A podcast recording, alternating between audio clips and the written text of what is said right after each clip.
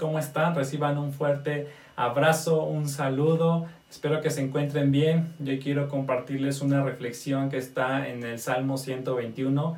Este salmo, junto con el Salmo 120 hasta el Salmo 134, fueron escritos en la época de David. Si tú los lees, algunos dicen por el rey David, otros por el rey Salomón, otros no dicen quién lo escribió, pero todos ellos fueron escritos en esta misma época. Y este salmo comienza diciendo, Alzaré mis ojos a los montes. ¿De dónde vendrá mi socorro? Mi socorro viene del Señor que hizo los cielos y la tierra. Y cuando yo leía este versículo de alzaré mis ojos a los montes, como que no entendía bien a qué se refería, porque era como tú estás pasando por un problema, entonces buscas ayuda y levantas tus ojos buscando a ver quién te puede solucionar, quién te puede echar una mano. Pero leyendo un poco acerca de, este versículo, de este, de este salmo, posiblemente hace referencia a lo que pasó el rey David acerca de cuando el rey Saúl lo estaba persiguiendo.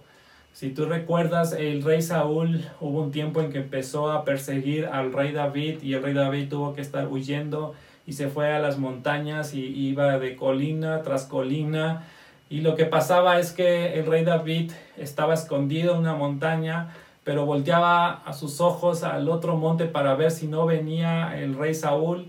Entonces cuando él venía tenía que levantarse y volverse a esconder en la siguiente montaña y luego en esa montaña otra vez levantar su mirada a ver si no venía el rey Saúl y cuando él venía otra vez esconderse en la siguiente montaña.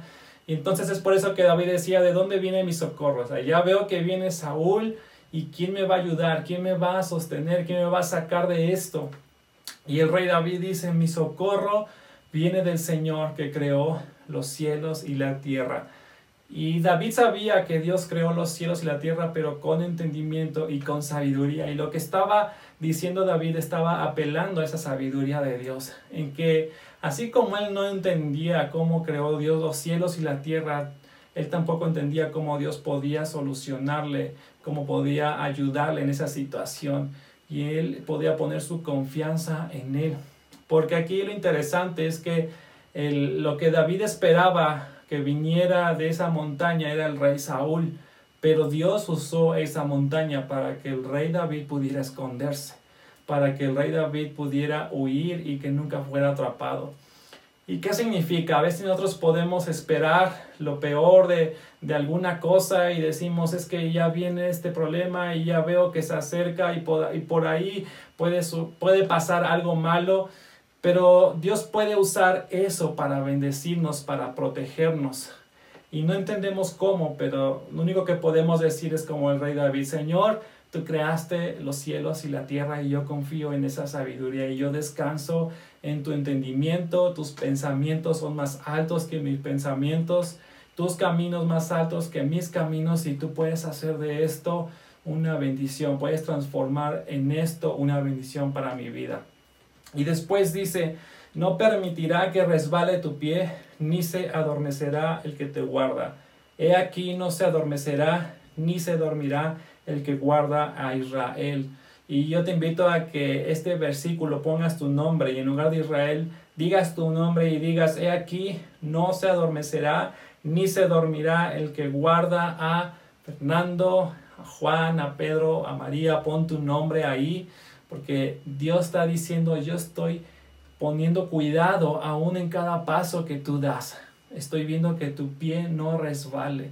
Y yo no me duermo, yo no me canso y Dios está diciendo, yo estoy atento a tu vida, yo estoy guardándote de todo mal. Y a veces podemos entrar en duda y preguntarnos, ¿y dónde estás Dios? Y, y no veo que tú estés sobrando y no veo que esté pasando algo bueno, pero Dios está diciendo, yo no me he dormido.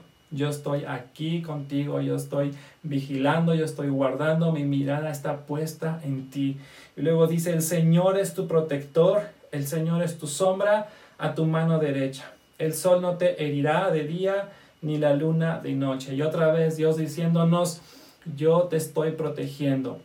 Yo soy sombra a tu mano derecha. ¿Y qué significa esto de tu sombra a, a nuestra mano derecha? Nuestra mano derecha representa todo lo que hacemos, nuestras actividades diarias, el lugar donde Dios nos ha puesto. Y lo que Dios dice es, yo hago que esa tarea o esa actividad o ese trabajo sea mucho más fácil, no sea tan pesado para ti, porque cuando tú caminas este, bajo los rayos del sol y, y tú sabes que tienes que caminar mucho y a veces te llegas a cansar, te llegas a fatigar por los rayos del sol, pero cuando pasa una nube, tú sientes un alivio, sientes más fuerzas, puedes caminar más rápido y lo que Dios está diciendo es, yo soy sombra a tu mano derecha, todo lo que tú estás haciendo yo también estoy poniendo cuidado, yo también hago que eso no sea pesado. Y así que no te canses, tú persiste, así que no te rindas, sigue haciendo las cosas con excelencia, sigue haciendo sigas dando tu mayor esfuerzo en el lugar donde tú estás, porque yo estoy ahí contigo para prosperar todo lo que tú haces.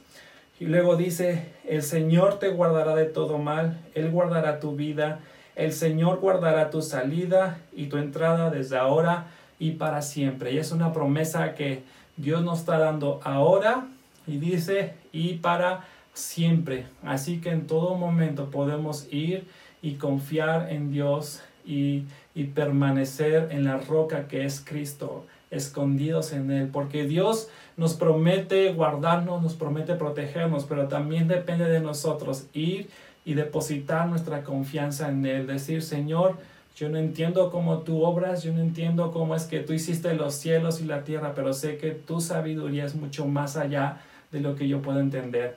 Así que familia, yo te invito a que leas este salmo con más detenimiento, que tú puedas incluso orar este salmo, hacerlo tuyo, que puedas escuchar la voz de Dios a través de su palabra, esa palabra que te, que te trae paz, que te trae fortaleza y que te puede levantar, porque todos pasamos por desánimo, todos pasamos por desesperación, pasamos por dudas, pero su voz es la que nos levanta.